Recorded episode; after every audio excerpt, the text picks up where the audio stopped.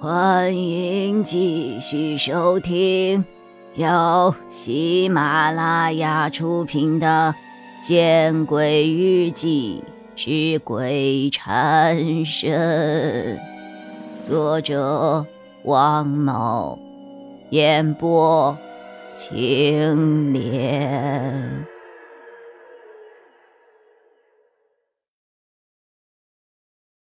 我看向青年老板。标间就这么一个了，消毒消的有些过。哎，你刚才说了睡哪间都行啊？他耸了耸肩，没有摄像头之类的偷拍吧？没有洗澡的，厕所是公共的。嘿，你还有什么好拍的呀？青年老板上下打量了我一眼，没有卫生间，叫什么标间呢？标准间，我们这里定的就是标准的房间。有卫生间不带偷拍的多少钱？我们这里不会有偷拍的。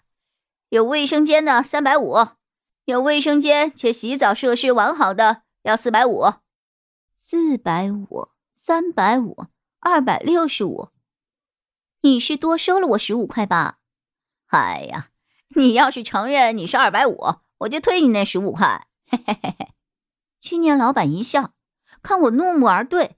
只好又说道：“哎，这样吧，我把我的老电脑给你拿过来，有免费的 WiFi。”行，我点了点头。对于我们这一代人来说，有 WiFi 网比卫生间什么都来得实在。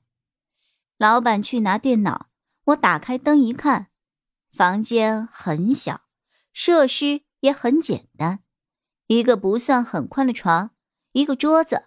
一个凳子，我正心想，怎么这么抠门呀？这老板会制定这样的标准，叫标准间。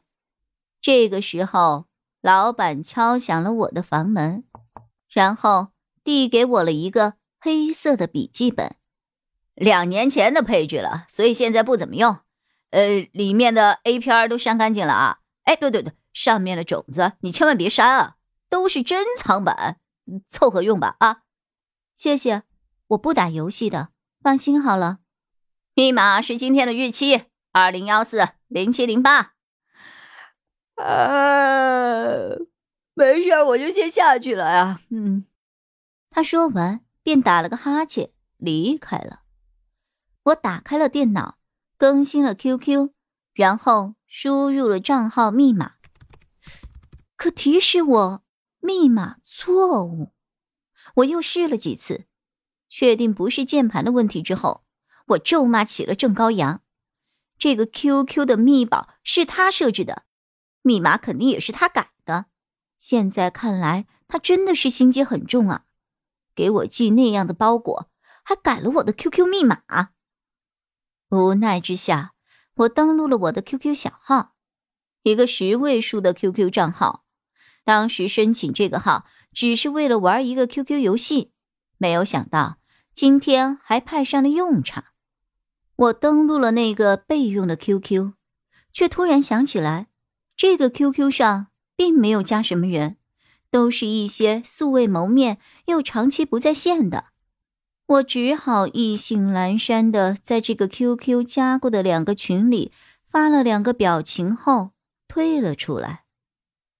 之后。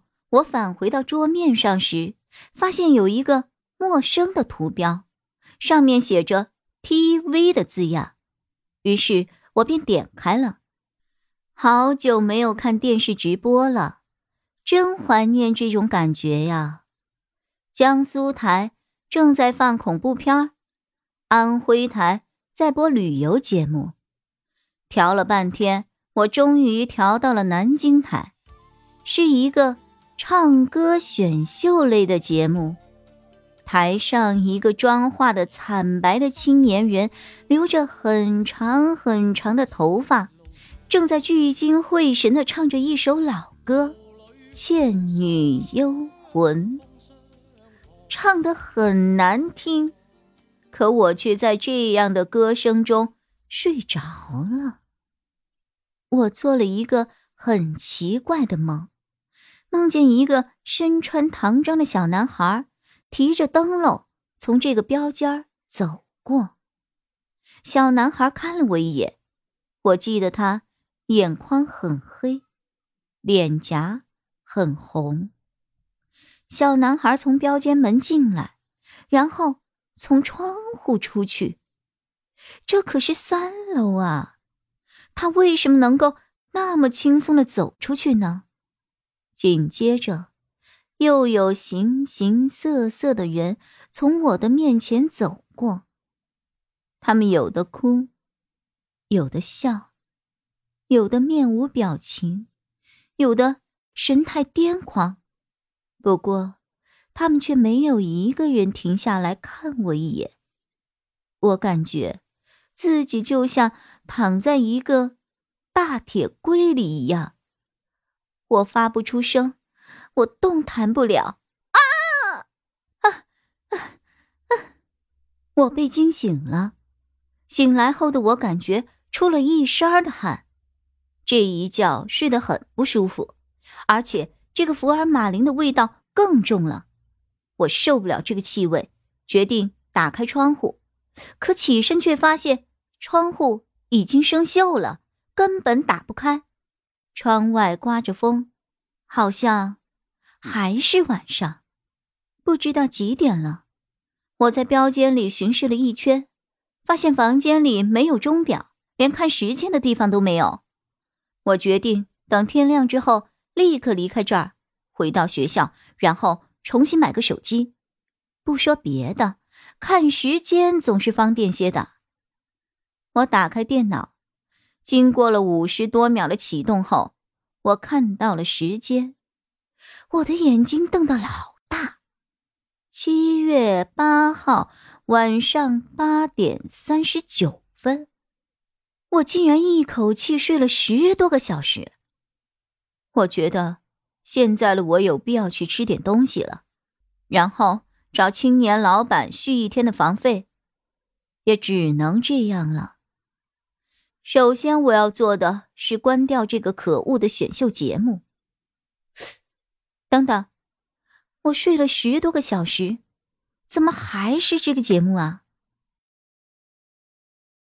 本集播讲完毕，你关注了吗？还没有？那。你转头看看身后。